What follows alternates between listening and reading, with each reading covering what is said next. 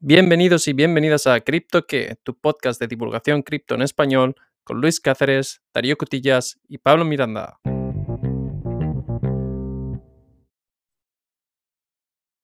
Muy buenas, Pablo. ¿Qué tal? ¿Cómo estás? Muy buenas, Luis. Todo bien, todo bien por aquí. ¿Qué tal tú? ¿Qué tal ha ido la semana? Bien, hemos tenido una buena semana. Bueno, hemos tenido una semana interesante. Ahí, en algún momento te quiero hablar del, del Ledger Recover, que para nuestros usuarios que tengan o que usen Ledger les interesará saber cuál ha sido la controversia que es este servicio y luego está en ellos decidir si lo quieren utilizar o no, pero al menos que sepan de qué va el tema. Bueno, yo te traigo también un proyecto que va, va relacionado con eso. Así que va a, estar, va a estar interesante el episodio de hoy.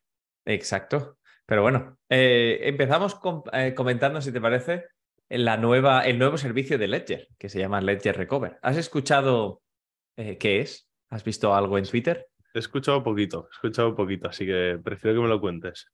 En teoría, sabes que cuando tú tienes tu criptomoneda y que tienes un, un monedero frío, un cold wallet, tú eres el custodio de tu propia criptomoneda. Y sabes que tienes la posibilidad de recrearlo, recuperarlo utilizando tus 16 palabras o tus 8 palabras, según lo hayas configurado, para volver a acceder a tu monedero, eh, la frase secreta. Lo que pasa es que normalmente cuando pierdes el monedero, sueles perder también las 16 palabras, eh, la recuperación de la frase secreta. Entonces, sueles perder el acceso a tus fondos. Ledger anuncia un servicio que te permite, es un servicio de suscripción de estos tipo Netflix o tipo One Password, que tú pagas una cantidad al mes y ellos te guardan el acceso o se permite recuperar tu frase secreta de recuperación. Y esto se puede aplicar a las carteras de a las carteras Ledger, básicamente. Se va a implementar en la siguiente versión de, de hardware. Entonces, ha habido fricción y controversia en este sentido. En un Hombre. principio, Claro, hasta qué punto, a ver, se me ha sonado un poquito mal eso de que te guarden tu, tu clave secreta, ¿no? Claro, vamos a comentar en, un primer, en, un en una primera parte las ventajas y los inconvenientes y luego voy a intentar explicarte en un poco más el, el meollo donde se ve el problema, ¿vale? Pero vamos, las ventajas de este servicio son relativamente evidentes. Si tú pierdes tu Secret Recovery Phrase, tu frase secreta, tus palabras, normalmente la has piciado y ya no hay vuelta atrás. Con este servicio tienes la posibilidad de recuperarla. Em, además, en teoría, no están eh, almacenadas por Ledger, sino que Ledger delega el almacenamiento de una parte fraccionada de esta, de esta frase secreta de recuperación en varias empresas teoría que se especializan en este tipo de, de, mm, almacenamiento seguro para que ellos tampoco puedan recrearla. Y puede ser útil o si, si, pues, si estás en un incendio, si se te pierde la libreta donde te le hayas apuntado esto o el teléfono donde tuvieras tu, tu anotación. Depende de lo, lo seguro lo paranoico que hayas sido custodiando tu propia frase secreta, te puede aportar una capa extra de seguridad. Y evidentemente, también es una prevención de la pérdida de fondos. Todo el mundo ha escuchado historias de los bitcoinianos originales que tenían 10.000 bitcoins y luego no encontraban el monedero, del señor que se fue al contenedor a ver si encontraba su antiguo monedero y demás. Se estiman que en 2022 se perdieron hasta 545 millones de dólares en bitcoin, solo en bitcoin, debido a contraseñas perdidas o errores con la- las palabras de recuperación. Con este servicio no tienes ese problema. Ahora, vamos a ver los inconvenientes, que imagino que algo te viene a, a la mente. Sí, a mí, a ver, ahora me contarás porque supongo que esto irá un poquito más allá, pero bueno, lo que se me viene a mí a la cabeza y creo que a la mayoría de nuestros oyentes es que se perdería la propuesta de valor de, de Ledger como tal, ¿no? Pues en cierto modo sí, por varias razones. En primer lugar, tú estás almacenando en línea la frase de recuperación, estas palabras. Entonces, si tú tienes un monedero frío para mantener tu- tus fondos fuera de la red y evitar tener problemas, si tú mantienes tu frase secreta en la red, ¿Para ¿Qué tienes haciendo? un monedero frío, no? ¿Qué estamos haciendo? Punto uno. Exacto. A ver, traspasas la vulnerabilidad a los servidores de estas empresas, pero aún así es un problema. Y si no recuerdo mal, eh, bueno, a ver, no por, no por utilizar mi mente, si no recuerdo mal, Ledger tuvo un problema en su momento de, de hackeo y hay un montón de empresas eh, del Web 2 que han sido hackeadas con compartir contraseñas y datos de clientes. Vamos, por lo general no es una buena idea. Se supone que esto es lo que intentas evitar. Luego está otro punto que viene directamente de la transacción, que es que tú te estás suscribiendo a esto cada mes. En teoría, con tu dirección blockchain tienes un relativo anonimato. Vale, se te, se te podría en un caso hipotético encontrar poniendo que la gente pedalea e investiga y te sigue, em, pero no es algo relativamente sencillo. En este caso sí, es tan sencillo como mirar a quién le estamos cobrando este servicio. Si tú me estás pagando lo que cueste esto, que no, me, no he llegado a mirar el precio, eh, pues ya sé quién está pagando, a quién corresponde esta frase de recuperación, de quién son estos fondos, ¿verdad? Ya no hay que hacer, ya no hay que ser Sherlock Holmes. y además lo tiene Ledger. Claro, es que ahí, ahí es a lo que voy. Al final, la propuesta de valor es que no compartas esta información con una empresa centralizada y aquí es lo que estás haciendo, ¿no? Claro, si ya había usuarios preocupados cuando estabas comprando directamente del sitio web de Ledger o de Trezor y le estabas mandando tus datos para poder comprar, imagínate ahora que se los está mandando cada mes y que se lo estás asociando. O sea, antes todo lo que se sabía es, en un principio, que tú en algún momento compraste algo eh, pero luego lo que generara el monedero, las transacciones, no serían fáciles de rastrear ni de ver. Ya tendrías que, pedalear bastante y no es algo que todo el mundo pueda hacer. En este caso, la, cantidad de, pedaleo o de investigación que hay que hacer se reduce bastante. Em, luego está el, el descontento en sí de los usuarios porque se han dado cuenta de que en el fondo, Ledger siempre dijo que tu clave era, estaba almacenada en un dispositivo, en una parte separada de, de, del dispositivo para que no tuviera problemas de vulnerabilidad, que no iba a haber posibilidad. Esto prueba claramente que no. Si hacen una, si hacen una mejora del firmware, que es básicamente el sistema que utilizan para correr y hacer funcionar el dispositivo, pueden sacarte la clave porque lo hacen literalmente con este servicio. Entonces, aquí ya los usuarios llegan a la realidad y a la realización de que todas esas promesas que habría independencia entre la empresa y el servicio que la empresa proporciona, entre el monedero frío y están a una, están a una actualización de, del firmware de, de, distancia. Si la empresa, tú tienes que confiar en que Ledger está haciendo las cosas bien y que no actualizan el firmware a una versión en la cual hay un riesgo de hackeo. claro. Mm, no sé, no sé. Esto, por lo que me estás contando, me está pareciendo un, error bastante grande de, Ledger, no solo por sacar el servicio como tal, porque realmente puede haber, y lo habrá mucho público al que le pueda interesar, pero más que nada por lo que dices, eh, creo que es algo que va en contra de, de su propia propuesta. Claro, y como tú bien mencionas, debilita la seguridad del dispositivo para el almacenamiento en frío. En un principio tú lo compraste para tenerlo fuera de, fuera de línea con, y que el usuario mantenga sus claves privadas de ese dispositivo sin conectarlo, salvo que quiera hacer alguna transacción. Si tú introduces este sistema que requiere almacenamiento en línea, pues se pierde básicamente la propuesta de valor original, que es eh, la preocupación fundamental de los usuarios. Ahora, Vamos a intentar explicar de un modo divulgativo y sin entrar en, demasiada profundidad por qué los usuarios eh, se escandalizaron. O sea, la, mayoría de usuarios no se suele escandalizar en este tipo de cosas, pero luego están los eh, ciberexpertos, los daríos del mundo, que lo miran y se empiezan a enfadar y por qué. Em, yo he intentado investigar qué sabían ellos que yo no sabía. Em, y vamos a ver si conseguimos elaborarlo bien. En un principio, ellos saben tres cosas que no son tan evidentes. Uno, cómo funcionan los monederos Ledger en particular. Segundo, por qué funcionan así. Y tercero, cómo estás protegido. Como yo tengo un Trezor, nunca, nunca me preocupé demasiado, pero eh, por el bien de nuestros usuarios lo podemos entender.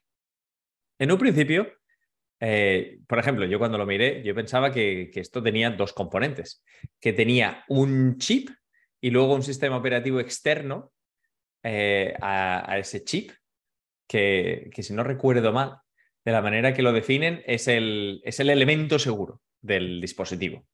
Vale. Em, que básicamente el, sistema operativo lleva eh, todas las otras interacciones del software y el dispositivo seguro es básicamente el que lleva la firma. Al menos eso es lo que yo creía. Y que luego, en un principio, no había conexión o que el sistema operativo eh, no podría afectar la manera que el, elemento seguro operaba. En otras palabras, ¿por qué la gente mira esto? Para saber que nada puede sacar la clave privada del elemento seguro. Eh, en realidad, pasa a ser que no es exactamente así, sino que el, elemento seguro también es un pequeñito ordenador que tiene eh, una parte del sistema operativo en ello. Entonces sí que se puede eh, alterar cómo funciona. básicamente, luego ya intentando entender por qué funcionaba así, me di cuenta que era la única manera de hacer que el monedero en sí funcione. Porque si salen nuevas monedas, si salen nuevas medidas de seguridad, si se añaden nuevos blockchain, si se añaden nuevos eh, nuevo soporte o si se añaden nuevas blockchains que, es, que se soportan en el Ledger, pues tienen que, actualizar. Em, y ahí... Te iba a preguntar, eh, esto se sabía de antes, ¿verdad? No ha sido ahora que ha salido por, el, por la actualización nueva. Digamos que para la mayoría de usuarios que no han mirado en profundidad, esto no es lo que Ledger ha estado diciendo públicamente. Los ciberexpertos, los darios del mundo, que siempre le mandamos un saludo, eh, eh, seguramente si lo han mirado, sí, es como funcionaba siempre, pero ya hay que hacer una capa de investigación un poco más profunda. Vale. Entonces, en el fondo, eh, lo que significa es que sí, estás, tienes esta vulnerabilidad y, tiene, que, tiene, que, tiene que haber acceso y relación entre el sistema operativo y el elemento seguro. Si no se actualizaran o si no hubiera posibilidad de actualizar eh, ni el Ledger ni el elemento seguro, pues entonces si hubiera una actualización de, blockchain en algún momento que, impacte eh, cómo funciona o la retrocompatibilidad, pues te la comes y pierdes acceso. Y esto no es bastante práctico, ¿verdad? Eh, y luego está la parte en la cual la inscripción en sí, cómo funciona, cómo se exporta la, frase de recuperación encriptada del, elemento seguro. Y ahí es donde hay más preocupaciones con respecto a los expertos. En un principio, eh, hay código nuevo que te permite exportar del elemento seguro al, sistema operativo para hacer que el, que el, producto funcione, este servicio, el, este Ledger Recover. Em, esto es lo nuevo y esto en un principio no debería asustar de manera dramática a los usuarios actuales de ningún ataque. Eh, yo diría, en un principio no es dramático, pero si te das cuenta de que estás potencialmente supeditado a cómo opere la empresa que fabrica y que mantiene el firmware de tu dispositivo. Claro. Mm, yo eh, lo que entiendo aquí es que realmente no quiero decir que, que la propuesta eh, no sea real o, esté mintiendo la empresa como tal, porque tampoco sería así, pero, pero que realmente nunca es al 100% tuya la clave. No sé si, si estás de acuerdo conmigo en eso. Claro. Em, la idea de, si tú estás en el mundo cripto y si tú estás utilizando monederos fríos, la idea es permanecer fuera de línea de una manera independiente. Digamos, es como el tío voy a hacer una analogía de estas un poco burda, pero espero que el significado eh, transpire. Es como el señor que se va a vivir en medio del bosque con un arco y con flechas a cazar su comida y a vivir fuera de la red, sin conexión, eh, viviendo por sus propios medios, ¿verdad? Si tú decides adoptar este tipo de decisión, es porque crees que las ventajas que tú tienes de tener este estilo de vida son mayores que los inconvenientes. Por ejemplo, el inconveniente número uno es que puede ser que mañana no encuentres comida. Eh, o puede ser que sí. Tú estás haciendo esta decisión de forma individual. No hay ni bien ni mal. Es lo que tú crees que puedes hacer y lo que encaje mejor con tu sistema de valores.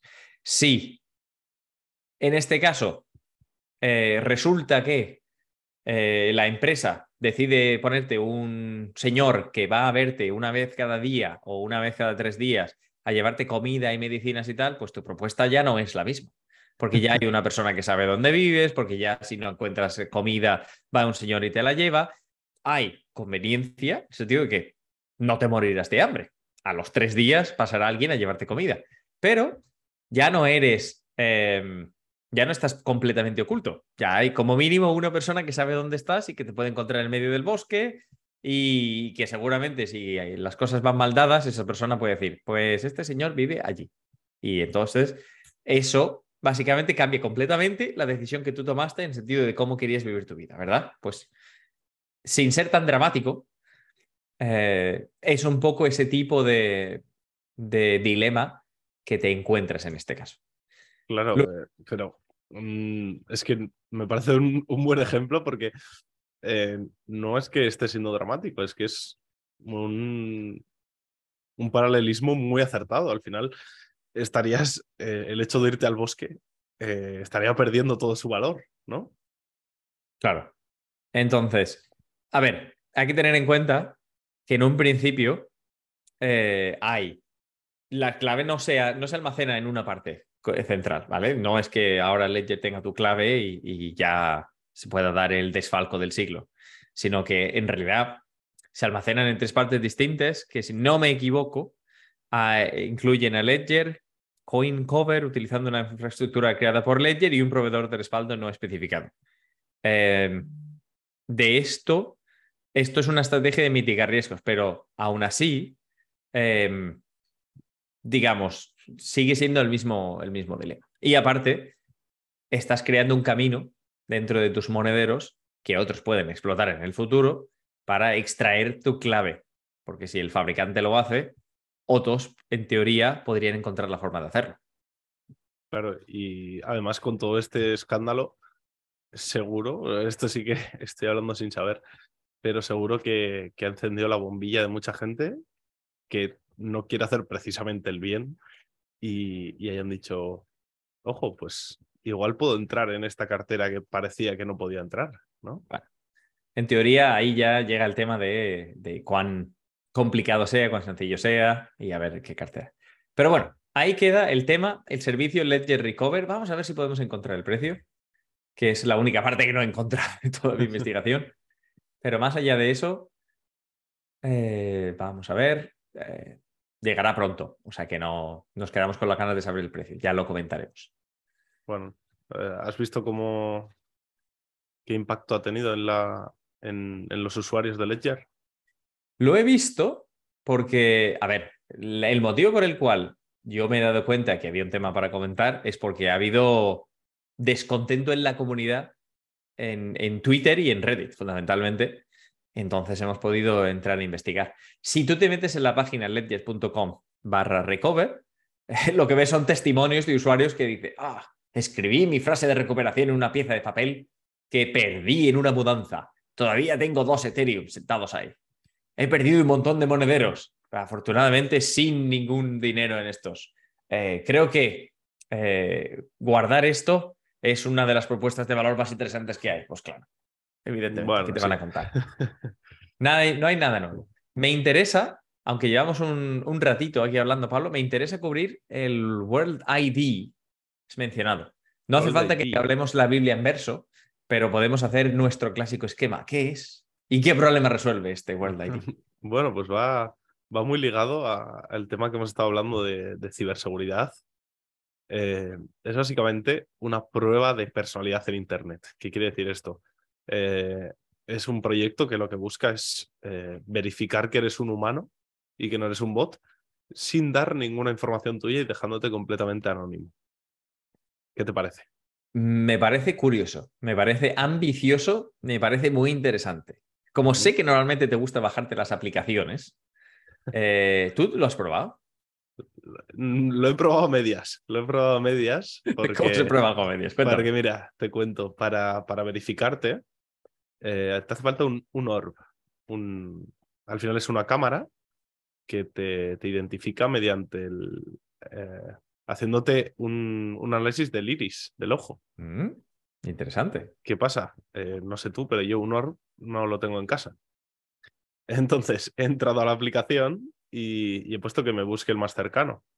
Vale, yo como sabes estoy en el norte de España, pues el más cercano lo tengo en Madrid, a unos 300 kilómetros de mí. No está mal. Entonces- Digamos que como propuesta de valor tendrán que trabajar en su, en su distribución para que funcione. en su red de, de orbs. Eh, creo que tu experiencia ha sido peor todavía en este sentido, ¿no? Sí, en este caso, eh, yo no estoy en España, eh, lo he intentado utilizar y no había orbs en mi país, así que pues nada, nos hemos quedado con las ganas de poder abrirlo.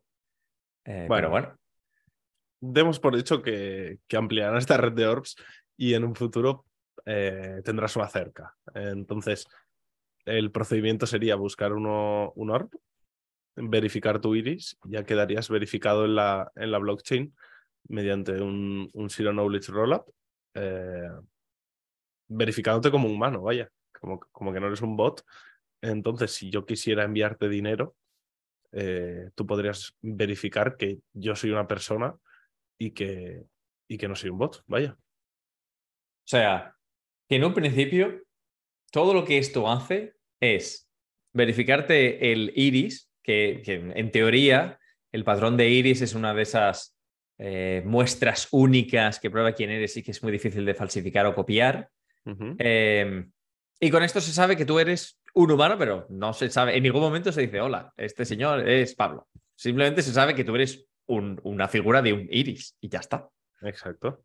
O sea, vamos, que no eres un bot, que no eres un chat GPT o cualquier otro mm, LLM o inteligencia artificial y ya está, ¿no?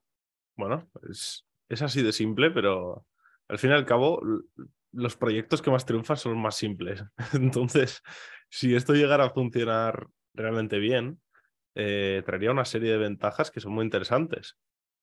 Eh, por ejemplo, podría, podría ayudar, bueno, eh, la, la ventaja más evidente es la privacidad y seguridad en línea. Al final, podrías verificar siempre que eres un humano sin dar ninguna información tuya. Ningún O sea, tú- correo, ningún nombre. Tú utilizas este iris para verificar tus transacciones, pero digamos, está tu clave pública que es, yo qué sé, cualquier cosa que, te, que sea como tu cuenta, imagino, el chorizo habitual de números y letras ininteligible. Luego está tu clave privada, que es lo que te permite firmar, que en este caso es con tu iris. Exactamente. O, digamos, me imagino que tienes que ir a un orbe, traducido del inglés aquí, eh, para poder tener esa, esa clave. Y una vez que tengas esa clave privada que no saldría de tu dispositivo donde te has validado o verificado, ya lo puedes utilizar para firmar. Pero solamente la tienes tú. Exactamente. Ah, Exactamente. interesante. Eso, es- eso es lo interesante del proyecto. Eh, bueno, falta que, que vayan ampliando la red, eso es lo primero. Pero bueno, sí que tiene, sí que tiene por ahí ventajas interesantes, como la que comentas. Eh, bueno, también para la inclusión financiera, ¿no? Al final hay mucha gente que, que no tendrá acceso a- o que no tiene acceso a día de hoy a formas adecuadas de identificación. Pues esto sería una forma sencilla, mm, gratuita, de, de verificarte. Claro. Es. A ver, si el objetivo es saber que no ha recibido una ayuda dos veces, esto hace el papel. Por ejemplo. Tan por sencillo ejemplo. como eso. Enséñame, enséñame eh, tu, World ID y ya te decimos a ver si has recibido o si no has recibido. Nada te impide. Bueno, sí, sí que te impedirían crear otra, porque tú no podrías ir a crear otro World ID, porque cuando llegues al orbe y te valides, asumiendo que haya este orbe donde quiera que estemos hablando en este contexto, te diría, "Mm, usuario ya registrado. O sea que no, no está mal, ¿eh? Lo estoy pensando para aquellos eh, contextos en los cuales se esté distribuyendo ayuda, por ejemplo, y sea difícil validar básicamente que has recibido tú una vez en lugar de, de 100. Y bueno, luego, evidentemente, eh, siempre y cuando quieras evitar el spam, el abuso, los bots y todas estas creaciones por Internet, pues este tipo de mecanismo podría ser bastante hábil. Claro, pero Porque- mm, a la hora de hacer transacciones en la red, eh, ¿crees que todas las empresas tendrían que, que aceptar el uso de este proyecto como tal? Bueno, a ver, esto es, como siempre, una ventaja o una desventaja del proyecto. Si el proyecto se convierte en la forma predominante de, de firma, entonces es una ventaja. Y aparte es una ventaja porque en, en- en un principio parece buena idea, es una forma única, tienes que validar por un ente tercero, que en principio no tienes tú qué hacer, no te, no sé, no debería ser fácil corromper un orbe, nunca lo he mirado, no hay en mi país, pero eh, entonces tienes que ir, te validan, se guardan, eso te genera la clave privada y a partir de ahí ya vas firmando con tu clave privada. Em, ahora, si no te lo utiliza nadie, ¿para qué te sirve esto? Es, ahí está la, el inconveniente. Si, si se utiliza y lo utiliza todo el mundo, es una manera posiblemente muy fácil y podrías generar tú mismo. Además, no tendrías que tener ningún problema. Me han robado el móvil, vale. Ya puedes ir al sitio y sacarte otro, eh, recuperar tu World ID. Claro, también entrando de los detalles que no hemos podido verificar, si te han robado el móvil, el otro tiene en teoría tu World ID. O sea, y ya se verificó con el orbe, así que no, no debería haber mucho problema. Pero bueno, eh, en un principio, además, mola que seas anónimo, pero luego también se pierde otro punto, que es cuántas veces quieres verificar tú que tú eres humano y cuántas veces es eso útil en particular. O sea, mayoritariamente tú quieres verificar que tú eres tú, que quiere decir que tú eres Pablo, que tienes la identificación de un país o un pasaporte, que básicamente lo que hace el pasaporte, identificar que tú eres tú. Pero ese tú eres tú está validado por un gobierno. En este caso, tú eres tú, eres un ojo, pero que ese ojo no me dice nada. Ya. Podría ser un asesino internacional buscado por la Interpol en 100 países y ese ojo no te, no te enlaza eh, esa identidad con esa persona que ha hecho cosas en el mundo real, para bien o para mal. Entonces, ¿hasta qué punto es válido que se te identifique a ti como humano? Bueno, al final, sí, entiendo el punto. Al final es la propuesta del, del proyecto como tal, ¿no? Que se, te, que se te verifique sin dar información tuya. Luego ya entra a criterio de cada uno el, el ver si esto es positivo o es negativo, ¿no? Como comentas. Bueno, yo ni siquiera entro a ver si es positivo o negativo. Es más, si es útil. O sea, hmm. si, a ver, comparado con lo que sabe, sabe mi monedero frío hoy, pues tampoco sabe gran cosa. Chipa más, chipa menos. Hoy creo que con el Trezor validabas con un pin que eres tú después de haber entrado para firmar una transacción. Eh, si molaría si fueras un aeropuerto, pues eres el ojo y ya, la, ya has entrado, pues están tus datos asociados. Molaría, por ejemplo, si cuando te vas a hacer eh, un creador en una de estas plataformas, eh, si tienen tus datos asociados y tú utilizas este ID y luego estos datos se almacenan en un lugar seguro y no se los tienes que pasar a, YouTube, a Stripe, a, Spotify, a Apple y cualquier otro sitio estos, Patreon, en cualquier otro sitio en los que te vayan a pagar. Pero ahora mismo este proyecto no hace eso. Este proyecto simplemente dice que eres un humano con un ojo. O sea que no sé, no lo veo demasiado útil, lo veo interesante, lo veo con potencial. Pero como no hay un orbe y como nadie me ha pedido que me, que me verifique así, ahora mismo veo poco incentivo para descargarme la aplicación y volver a abrirla más allá de que no hay orbes en este país. Sí, bueno, quizá es lo que comentas. Es muy interesante lo que es el, el proyecto, la propuesta y, y, la tecnología que quiere utilizar, pero quizá no hemos dado con, con, el caso de uso específico en el que realmente funciona, ¿no? Eh, sí que hay muchas posibilidades abiertas, pero a primera vista es complicado de ver eh, una adopción masiva de esto, ¿no? Hombre, hay mundos en los cuales tú podrías asociar los datos de tu pasaporte emitido por un país con esto y utilizar esto para volar y viajar en los aeropuertos sin el pasaporte, cosas así. Pero esto no es lo que está hoy día y también tendría otros problemas, porque si se supone que estamos diciendo que ser pseudo-anónimo es bueno, ¿en qué contexto? En este contexto no eres pseudo-anónimo, estás asociando este World ID a un gobierno que te emita papeles. Y ya estaríamos hablando de otro tipo de propuesta. Pero bueno, un, proyecto interesante, aunque le veo una dramática falta de piernas. Vamos a ver si consiguen llegar a algún sitio. Bueno, quizás somos nosotros que, que no le acabamos de ver esa utilidad que ellos le han visto. al ah, final, hombre, estás desarrollando un proyecto, le habrás visto una utilidad Sobre todo. Y, y, ten en cuenta, nosotros siempre somos víctimas de la sociedad en la que estamos expuestos, del contexto en el que vivimos. Habrá sociedades en las cuales esto sea utilísimo, seguro. Simplemente que nosotros ahora mismo, en nuestro contexto y en nuestro ámbito societario, no lo vemos tan claro. Yo, por ejemplo, eh, si tú piensas ahora mismo eh, qué nivel de utilidad te proporciona la criptomoneda en el día a día, más allá de, de, en comparación con lo que tú imaginabas en el principio de los tiempos, posiblemente tú dirías, pues oye, no voy por la calle haciendo pagos en Bitcoin ni en Ethereum todavía. Pero, por ejemplo, en un país que tenga hiperinflación, pues ahí tienes una reserva de valor potencial que, que puede ser interesante. Eso no es un contexto en el que tú vives y en el que yo vivo, por suerte, por desgracia. Eh, así que tenemos una experiencia limitada y una exposición limitada a este contexto. Pero Para mí, quizá lo que, lo que más, bueno, no sé si realmente es así, pero la barrera más grande que me parece que tiene este proyecto es el que las dos personas tengan que estar usándolo. Eh, las dos partes, me refiero. Mm, si yo pudiese verificarme y que el otro no tenga ni idea de lo que estoy utilizando, pero vea que estoy verificado, sí que puedo llegar a verle más potencial. No sé si es así. ¿Tú lo entiendes así? Bueno, eh, el otro es un monedero. Eh, para mí, el otro sería básicamente un, un monedero. Mm, puedo saber que está verificado o no, pero si no sé quién es, siempre va a ser bastante difícil. Entonces no, no lo veo en ese sentido. Digamos, si tú me mandas hoy una dirección de, de Ethereum o de Polygon y me dices, oye, esto soy yo, mándame cualquier cosa que me quieras mandar, pues vale. En algún momento alguien te tiene que compartir esta información para que puedas mandar lo que quieras mandar.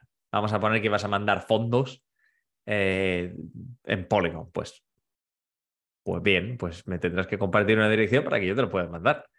Y esto es igual, o sea, básicamente igual en cualquier otro dispositivo. Si tú quieres mandarme un mensaje de texto en el teléfono, tengo que saber tu número. Si tú quieres mandarme fondos en blockchain, tengo que saber a qué dirección. Claro, pero yo tengo que estar usando también este proyecto como tal.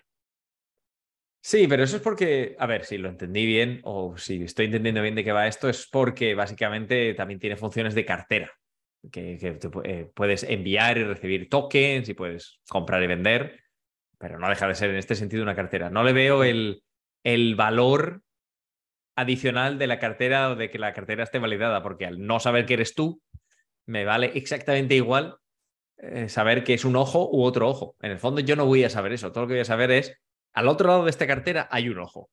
Sí. A ver, si eso te sirve para no pifiar la transacción, puntos extra.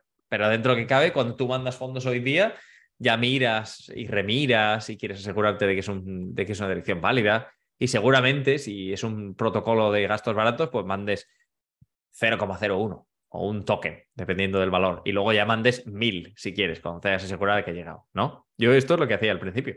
Cuando sí, me fondos de dirección A a dirección B, me mandaba el mínimo que pudiera pasar. vale, soy yo, la dirección está bien y luego ya me podía mandar el resto con seguridad para, tener en cuenta que, va a llegar y que va a llegar bien. Bueno, seguro, seguro que hay algún contexto en el que no necesito saber que Luis está al otro lado y me sirve con que haya un ojo. Eh, pues sí, pero también te puedo dar una dirección, porque en el fondo que yo te diga mándaselo a este ojo no te sirve. Yo te tengo que decir mándaselo a este World ID, que es como decirte mándamelo a mi dirección de Ethereum, que es esta. Si no te lo digo, no lo sabes y si no lo sabes, los fondos no llegan. Pero bueno, un proyecto interesante, vamos a echarle un vistazo. Si los oyentes tienen dudas, porque le ven tanta utilidad como tú, o tanta, entre comillas, utilidad como yo, ¿dónde nos pueden contactar, Pablo? Como siempre en Twitter en barra baja criptoque o, o en preguntas arroba criptoque.com. Fenómeno. Pues con esto y un bizcocho, hasta la semana que viene, posiblemente a las 8 o no. Nos escuchas cuando quieras, como quieras, en el dispositivo que más te guste. Chao. Hasta la próxima.